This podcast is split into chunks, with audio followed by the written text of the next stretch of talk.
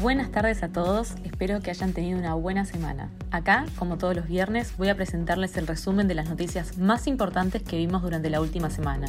Noticias de Mercado, el podcast de Invertir Online.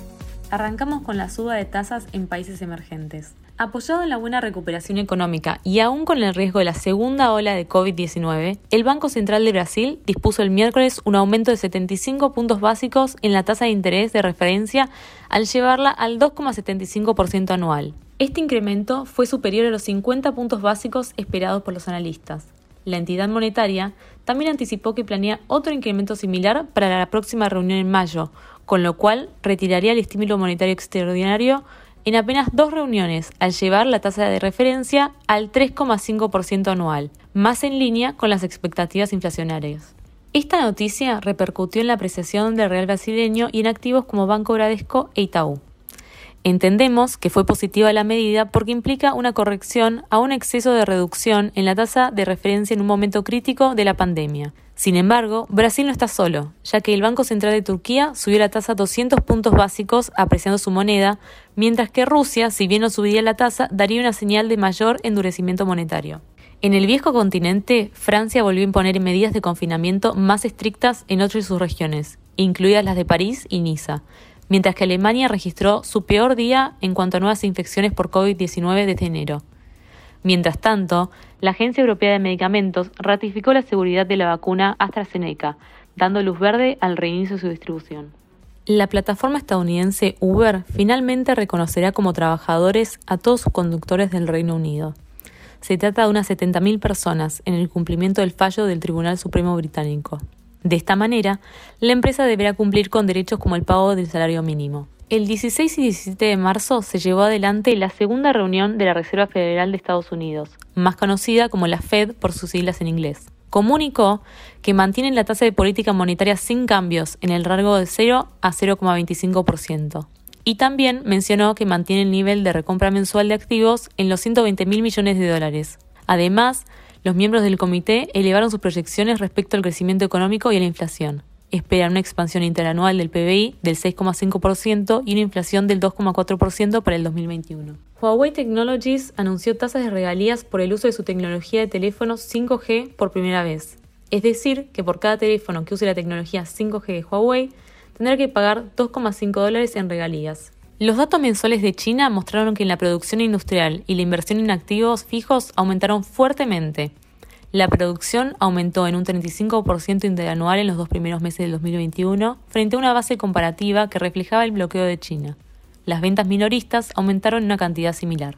Cabe mencionar que el día de ayer Nike presentó resultados, reportando ganancias del tercer trimestre por 1.450 millones de dólares. Las ventas de Nike alcanzaron los 1.036 mil millones de dólares. Respecto a los ingresos, no llegaron a cubrir las expectativas de los analistas, pero la prensa informó que el negocio de venta directa con el consumidor final se impulsó un 20%, hasta superar los 4.000 millones, y China fue el gran motor de la facturación con un crecimiento del 51%.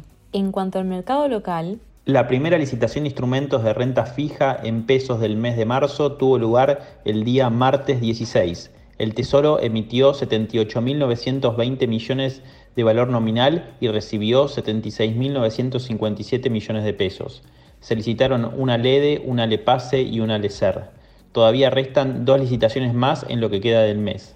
Veamos ahora cómo fueron las variaciones semanales de los bonos. La deuda soberana en dólares tuvo una muy buena performance, con una suba promedio del 4,9% para los bonos con ley local y del 5,5% para los bonos con ley extranjera, Luego de alcanzar niveles que ya parecían exageradamente bajos y a partir de un informe del banco de inversión Morgan Stanley, y en donde señaló que la suba potencial de los bonos argentinos supera el riesgo a una nueva baja, los bonos en dólares tuvieron su ansiado rebote.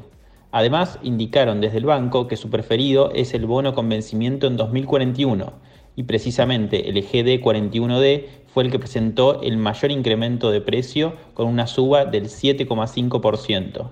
Por su parte, los bonos Dollar Link soberanos T2B1 y TB22 continúan su senda alcista dado que el gobierno parece tener controlado el frente cambiario, al menos en el corto plazo. Por último, los bonos en pesos operaron mixtos, en donde se vio cierta presión vendedora sobre la parte media y larga de la curva de rendimientos de los bonos SER. La Bolsa de Comercio de Rosario alertó que 1,12 millones de hectáreas de soja se encuentran en estado regular a malo, y de no recibir agua en el corto plazo se perderían al menos otras 240.000 toneladas, que se sumarían al recorte anterior de 4 millones de toneladas. Bioceres, empresa argentina de biotecnología y reciente nuevo CDR, registró una importante suba tras anunciar en Wall Street su asociación con la empresa biotecnológica Molex Science Limited, una empresa de agricultura molecular que persigue un concepto híbrido entre tecnologías vegetales y celulares. Pasamos a hablar ahora del tema más esperado. ¿Qué pasa con los CDRs?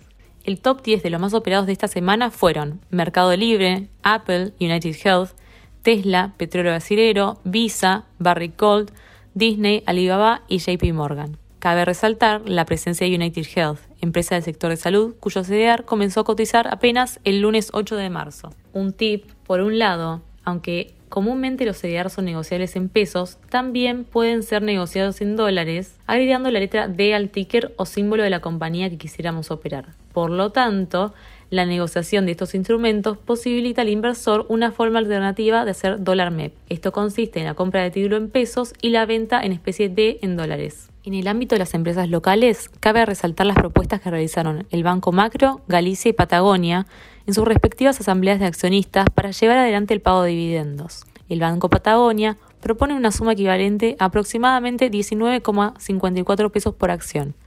El Banco Macro a 15,64 pesos y finalmente el Banco Galicia un importe que equivaldría a 1.017 pesos por acción. Gracias por escucharnos. Si les gustó el episodio, no se olviden de compartirlo y darle al botón de seguir en nuestro canal de Spotify para no perderse ningún episodio. Te espero el martes con un nuevo tip de inversión. Te esperamos en la próxima edición de Noticias de Mercado, el podcast de Invertir Online. Para conocer más información visita nuestro sitio www.invertironline.com y encontrarnos en nuestras redes sociales.